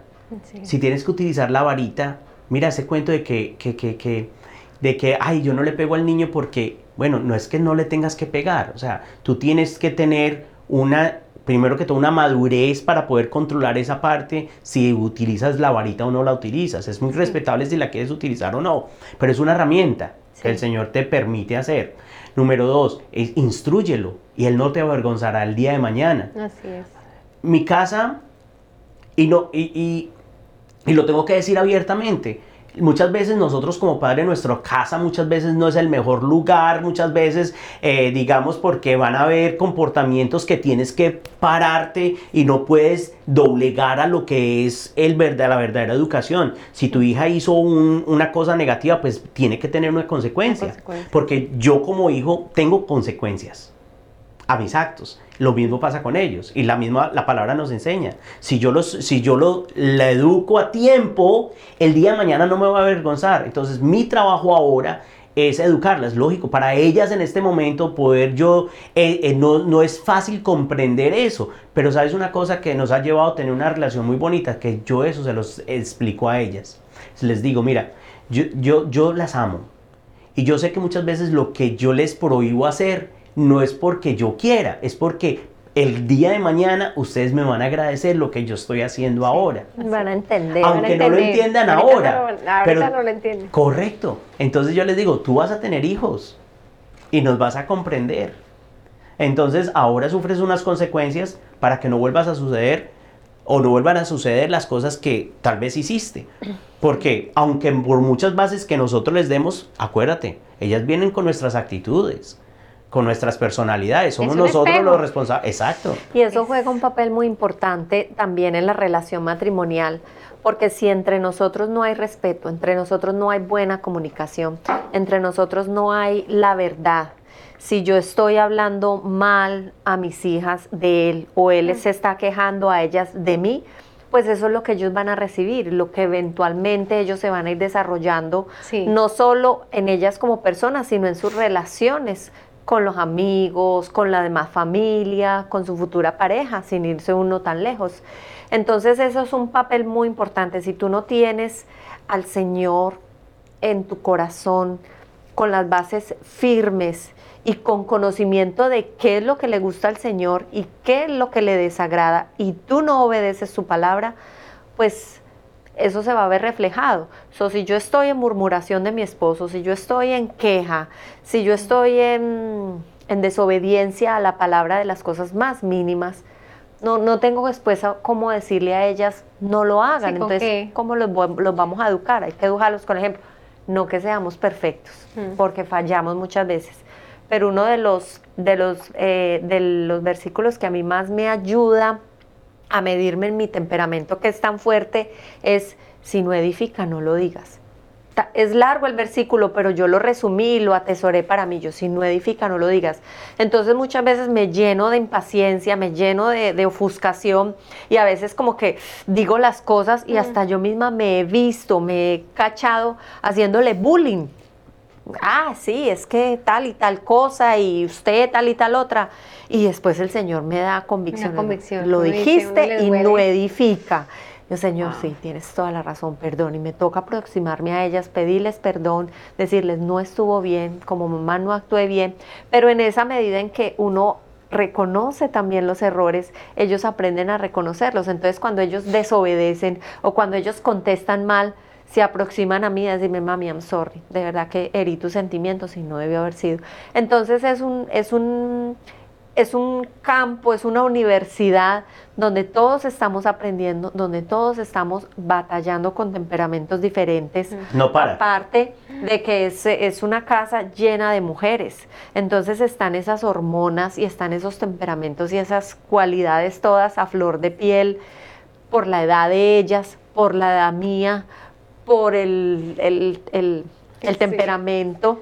Entonces es algo que si nosotros no estamos afianzados en la palabra del Señor, es algo que fuéramos una familia en crisis todo el tiempo. Sí. Y el Señor en el medio es lo que nos ha podido dar ese balance y ese equilibrio de que aunque eh, no somos una familia eh, totalmente a- a ángeles, Mm, somos una familia normal Normal. con, con problemas, con situaciones, con actitudes de teenagers, con actitudes de, de mamá. Ellas dicen que yo soy una mamá muy latina porque alego, porque peleo, porque con la chancleta amenazo, pero es parte del proceso. Sale a volar el tacón. Sí. Mira que mucha gente se ha aproximado y, y me ha dicho, ay, qué niñas tan bien portadas. Y yo dentro de mí, "Uy, pero no saben lo que viven en la casa. Porque es que de parte de eso se corrige es en la Exacto. casa. Para tú Sí. poder disfrutar las algo- bendiciones Mm. de esos pilares que tú siembras en tu casa. Sí. Mira que la es que- verdad, el amor, la misericordia, el respeto entre hermanos, Sí, sí, sí. El, el que no se acuesten enojados, el que no se hablen mal, el que no se griten, el que no Sí. se peleen, el que compartan el plato, si usted no quiere, compártale, el que se, que se, preocupen la una por la otra. Sí, sí. Eso son cosas que uno es el que fomenta todo ese ambiente sano y de, y de crecimiento, porque todos estamos en crecimiento ahí en la familia. Así es. Mira que uno de hacer, muchas veces nosotros o ellas no van a querer tal vez escuchar esas cosas, ¿cierto? Pero nosotros como padres tenemos la capacidad de cambiar también el, el environment, el, El ambiente. el ambiente en la poderoso, casa. Eddie. ¿Sabes una cosa? Porque si tú, por ejemplo, sabes que ella ya cometió una falta y vienes y corriges, pero sabes que ya, al, después de cierto tiempo, entonces ya vienes y, bueno, o, o una actividad, o vamos a hacer esto, o vamos a salir esto, o cambias el ambiente y tienes la capacidad de, de- de fomentar más paz en tu casa, Sí. entonces va- vas, a traer, vas a empezar a traer paz y ellas comprenden de que sí, fallamos, pero me siguen amando. Sí, y eso sí, yo sí. creo que de los consejos que nosotros mejor podemos hacer es, no te dé miedo corregir a tu hijo, no te dé miedo pedir perdón y no te dé miedo decirle que lo amas. Mm, Mira, constantemente yo creo que eso, eso es algo muy lindo porque nuestros hijos y especialmente la, la- los, esa nueva generación tienen que escuchar de que, que los amamos, Sí. tienen que escuchar que estamos con ellos, tienen que escuchar que los apoyamos, tienen que escuchar quién es el Señor, tienen que escuchar eh, lo- el poder de la palabra, tienen que escuchar lo, lo que el Señor ha hecho en cada uno de nosotros. Si ellos no lo escuchan, ellos no lo van a pasar. Así es. Y ahí se, mira, y la, y la palabra es, ¿cuántos ejemplos tenemos en, en, en, en la Biblia de por qué no se siguió o, o la, o porque hubo tanta generación que murió. Fue porque sus propios padres no siguieron hablando del Señor. No nos dé miedo. No no podemos. dejaron- Nosotros no podemos dejar de hablar y de traer la palabra a la mesa. A la mesa de nuestras casas. Porque esa es la mejor herencia que se les puede dar, Sí. es la palabra, la única que queda. Y si ellos no la conocen en estas épocas que son jóvenes, que absorben y que aprenden, después es más difícil, como nos tocó a nosotros, Sí. que no aprendimos de jóvenes y después a los trancazos A y a los los trancazos. golpes, Sí, fue y duro. por medio de, de- de una trituración como la que vivimos, fue que aprendimos, ¿no? Nuestros hijos, no que les vamos a evitar dolor, pero sí ya van a, van a, van a vivir el dolor con un conocimiento de que Con lo- esa semilla ahí. lo pudieron evitar. que los va a siempre a traer de re- si se va- si se van por el camino a traerlos de regreso al Señor. Amén. Correcto, sí. Qué bendición. Sí. Qué testimonio tan lindo. De verdad. Sí. ¿Y ahora dónde están ustedes? ¿En qué lugar están en la vida de su ministerio? ¿El Señor los ha usado en la parte de parejas? Bueno. ¿En, ¿en dónde están? Mira, eh, yo creo que en esa parte, dos cosas. Eh, nosotros conocimos del Señor en Christ, en Christ Fellowship. Yo le doy gracias y la gloria y la honra sea para el Señor, ¿cierto? Puso a Pastor Daniel Arboláez eh, desde el principio, eh, eh, cada mensaje, cada ocho días, en todas las actividades que se hacían, ¿cierto? Dos años después nos movimos de iglesia, ¿cierto? Y cuando nos movimos de iglesia, eh, en, eh, duramos 10 años en esa otra iglesia, sirviendo en el, en el- bueno, inclusive en Christ Fellowship también su- servimos Sirven con las los, parejas. estuvimos con las parejas enseñando y ahorita empezamos, a- ahora que regresamos a Christ Fellowship, vemos muchas caras conocidas que fueron inclusive a personas que tomaron clases con nosotros. Sus alumnos. So, alumnos, ¡Ay, alumnos! ¡Qué bonito! alumnos, ah, que ellos tomaron clases, que tuvimos la oportunidad de compartir ah, Libres para Amar y también dimos los cinco lenguajes del amor. Ay, espectacular. Ese es el cinco lenguajes del amor también, eso es espectacular, tanto como para padres y como para parejas, Qué porque lindo. también está, eh, hay para todo. Eh, Yo leyendo ese libro, ese libro de cinco, eso, ¿cómo es el, el autor de ah, eh, Gary, Gary, Gary ah, Chapman. Chapman? Eso, lo voy a poner en, la- Chapman. en los comentarios, lo voy a poner porque Sí. ese libro es, Es- mira, es, un, es una herramienta que el Señor puso, digamos, eso es lo que muchas veces no, no sabemos, nosotros no, una vez más, acuérdate que no conocemos sino hasta cuando nos damos la oportunidad de investigar investigar. de que nuestros propios pensamientos son los que están equivocados. Entonces, eh, esa herramienta es definitivamente una de las, eh, eh, yo creo que de las cosas que el Señor pone Mm. como evangelización número uno para Sí. llegar a otras personas en, de, nuestro, de nuestro caso que pudimos ser mentores de otras personas. Sí. Ese libro lo utilizamos mucho y eventualmente, lógico, Libres para Amar. Bueno, entonces, para no perderme mucho, ¿dónde estábamos ahora como ministerio, como que en nuestra vida eh, espiritual, o voy a llamarlo así, es el Señor nos movió de regreso a la casa que nos acogió, ¿cierto? Ah, sí trabajamos durante 10 años en, en- en la casa donde estábamos con parejas. Parejas. Trabajamos cinco años con parejas. Fuimos los ministros de, de matrimonio de nuestra iglesia. Éramos coequiperos con otras personas que en este momentico sirven. Y también ah, fuimos, am, eh, tuvimos un programa que se llamaba eh, el Sanidad Interior, pero teníamos un programa en La particular. armadura de Dios. La armadura de Dios. Ah, entonces, eh, ahí es donde, lógico, te acu- acuérdate que también como pareja y como ministerio te das cuenta en las áreas que tú tienes que trabajar. Sí. Entonces fue muy lindo poder saber que fuimos restaurados individualmente, tanto ella por la, por la, por eh, porque el Señor le reveló de dónde venía su rabia. Eso fue Sí. a través de una, de, de una, de un pastor que nos ayudó a hacer una regresión de con, res- de con respecto A las de memorias. a las memorias, memorias. de memorias. Wow. correcto. Y en mi caso fue aceptar lo que yo había vivido de niño, aceptar cómo me había mis comportamientos, a cómo me desprendí de la dependencia que tenía y, a- y aceptar que puedo ser frágil en ese sector y Sí. cómo trabajar y mantenerme fuerte en el. Señor para no volver a caer nunca en ese En mismo. adicción o en ese o en esa dependencia con la cual vivía, ¿cierto? Entonces, eso era sanidad interior. Y dos años a- a- atrás eh, dejamos eso, lo pasamos a otras personas y Sí. volvemos a trabajar con las parejas. Sí. Ahora nos decidimos mover de casa, volvimos a la casa que nos acogió, como decía antes, y, y nada, esperando que el Señor va a ser con nosotros. Por ahora seguimos, am, hay, hay mentores de Libres para Amar, que es un programa online Sí. que damos la, damos- tenemos la oportunidad de dar consejos. Nos Sí. mandan parejas que si necesitan consejos ah, en cualquier parte del mundo, eh, les podemos aconsejar. Wow. O sea que si hay una pareja o una persona que esté escuchando en ese momento en la audiencia, podrían comunicarse con ustedes Claro. a través de ese programa. A través de Entonces ese yo lo voy a poner en el- los comentarios de este, de este, del YouTube, um, del programa de YouTube, yo voy a y de Spotify y todo eso, voy a poner en los comentarios cómo contactarse con ustedes. Seguro. A través, Sí, de la a través de la fundación. Es una fundación bien Sí. Que la visión de ellos es eh, eh, crear matrimonios saludables. Qué lindo. Entonces nos, el Señor nos mostró y nos unió a esa visión y esa es la visión que nosotros tenemos ahora, poder ayudar a que las parejas tengan no un matrimonio perfecto, pero sí saludable. Qué lindo. Qué Sí. poderoso. Entonces en nuestro mini y pero y esperando servirle al Señor en nuestra nueva igle- en nuestro nuevo regreso de casa a casa. Ahora estamos en stand-by, lógico. Sí. Acuérdate que todas las temporadas hay que saberlas vivir. Sí. Eh, créeme lo que hemos doblado rodilla.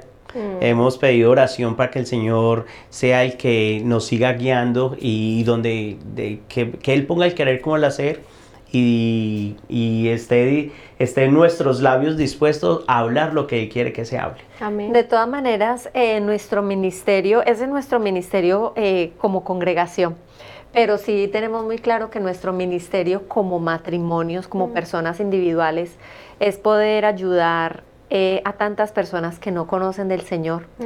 a llevarles esa salvación, a llevarles esa esperanza de que hay un. Jesús que salva, hay un Jesús que sana, hay un Jesús que restaura.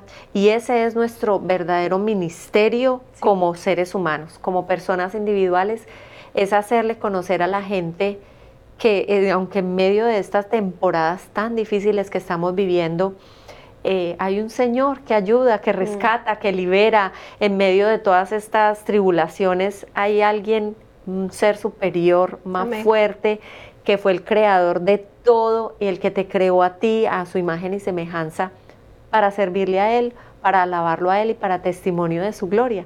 Y esa ha sido nuestra, nuestra misión individual lo hemos hablado, siempre, no nos da vergüenza hablarle al que sea de que Jesús lo ama. Ese es nuestro ministerio, más que mm, restaurar solo matrimonios, que esa es la misión que el Señor nos puso aquí, es llevar al Señor Jesús en los confines de la tierra. A todo lo que se mueva le hablamos. Amén, amén. Que si una persona que está viendo, en, en- está en la audiencia, está escuchando este mensaje y dice, yo quiero esa paz que tiene Joana y Eduardo, y quieren, dicen, pero yo no sé por dónde comenzar, yo no sé por dónde, como decías tú, que no conozco, eso es todo, lo que estoy viendo ahorita es todo lo que conozco. ¿Cómo comienzo? En ¿Cómo oración. comienzo? Es muy sencillo. Yo pensaría que es más sencillo de lo que mucha gente se pudiera imaginar. Nosotros a veces nos complicamos la vida siendo tan sencilla. Y yo pienso que el primer paso es poder tener esa conciencia de que tú no dependes de ti, sino que dependes del Señor. Y si tú en ese momento inclinas tu rostro y tú haces simplemente esa oración de decirle, Señor, ayúdame a saber qué es lo que debo hacer en mi vida para poder tener una relación contigo, para poder acrecentar mi fe, para poder tener esa paz que quizás ellos tienen, para tener la restauración de mi matrimonio, para hacer que mi esposo cambie esas malas actitudes, llámese licor, llámese mujeres, llámese adicción al trabajo, llámese adicción a algún deporte. Ayúdame a saber qué debo hacer. Cuando tú eh, abres tu boca desde lo profundo de tu corazón, el Señor está ahí atento y Él inclina el oído para escuchar las necesidades sinceras del corazón. Es una conexión, no es a través de la oración de un hermano, no es una congregación, no es un pastor. El Señor usa todos esos vehículos, pero la verdadera comunión, la que Dios toma para escucharte, es la sinceridad de tu corazón. Es ahí donde tú dices, Señor, yo dependo de ti, necesito, tengo sed de ti. Y es ahí donde el Señor lo recibe a uno y lo empieza a formar y le empieza a mandar esa herramienta, esa Verónica que da consejos, ese pastor que da prédicas, ese mensaje en YouTube que, que, te llena el corazón. Es ahí, es solamente tú y el Señor canalizándote. Y el segundo paso, empezar a leer la palabra. En nuestra humanidad, como decía mi esposo, en nuestra propia humanidad, eh, nosotros no nos sometemos a querer hacerlo. Nos tenemos que obligar, es, es algo que tiene que ser consciente que tú haces. Abre la palabra y léela es, esa palabra es vida.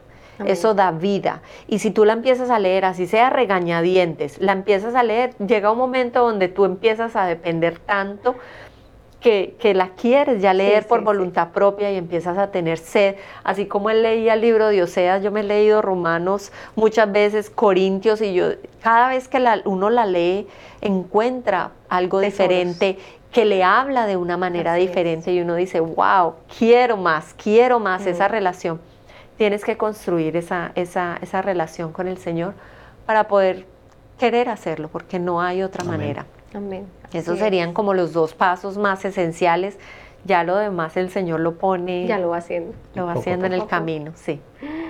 Wow, qué lindo, qué lindo. Muchas gracias. Gracias. Por ese tiempo, muchas gracias por su corazón y yo sé que vienen cosas muy grandes en la vida de ustedes para bendecir a otros. Tienen un llamado impresionante para las parejas. Su, su historia es, um, inspira, inspira y, dice uno, hay esperanza. Yo personalmente, pues nosotros también pasamos por, por tribulaciones eh, similares y, y sí, eh, puedo ver que, que, que, el Señor ha hecho una gran obra en la vida de ustedes y le doy gracias a Dios que, que la han compartido en el día de hoy, han tenido la valentía de compartirlo y, bueno, yo sé que, que, vienen cosas muy grandes para ese gran ministerio que el Señor les ha entregado. Entonces ahorita damos por terminado este programa. Sí, te queremos agradecer a ti por invitarnos. muchas gracias, gracias. Sí, en verdad que yo creo que eh, la persona que vaya a estar escuchando este testimonio y donde tú vayas a poner este programa, esperamos que el Señor lo utilice como una herramienta uh, divina. Créeme lo que sea una herramienta que llegue y, y transforme vidas, trans, que vean que haya, que hay, que donde hubo, donde, donde hubo muerte, hay vida. Amén que la palabra se hace viva, que, que nos despojemos de, de, los propios pensamientos y dejemos más bien que el Señor empiece a orar en la vida de cada uno de nosotros. entonces, gracias, gracias por habernos invitado y, y, que el Señor utilice esta herramienta que ha puesto en tus manos ah, para evangelización y crecimiento de su obra. Así es. Bueno, entonces esperamos que ese programa haya sido, como decía y Eduardo y Joana, de mucha bendición para ustedes. Recuerden que esa historia de fe está disponible en nuestras plataformas de YouTube, Spotify, iTunes, Google Podcast, entre otras plataformas. Comenta, comparte, dale me gusta y haz clic en la campana de notificaciones para que estés al día con todas nuestras últimas publicaciones. Nos vemos en la próxima. Chao.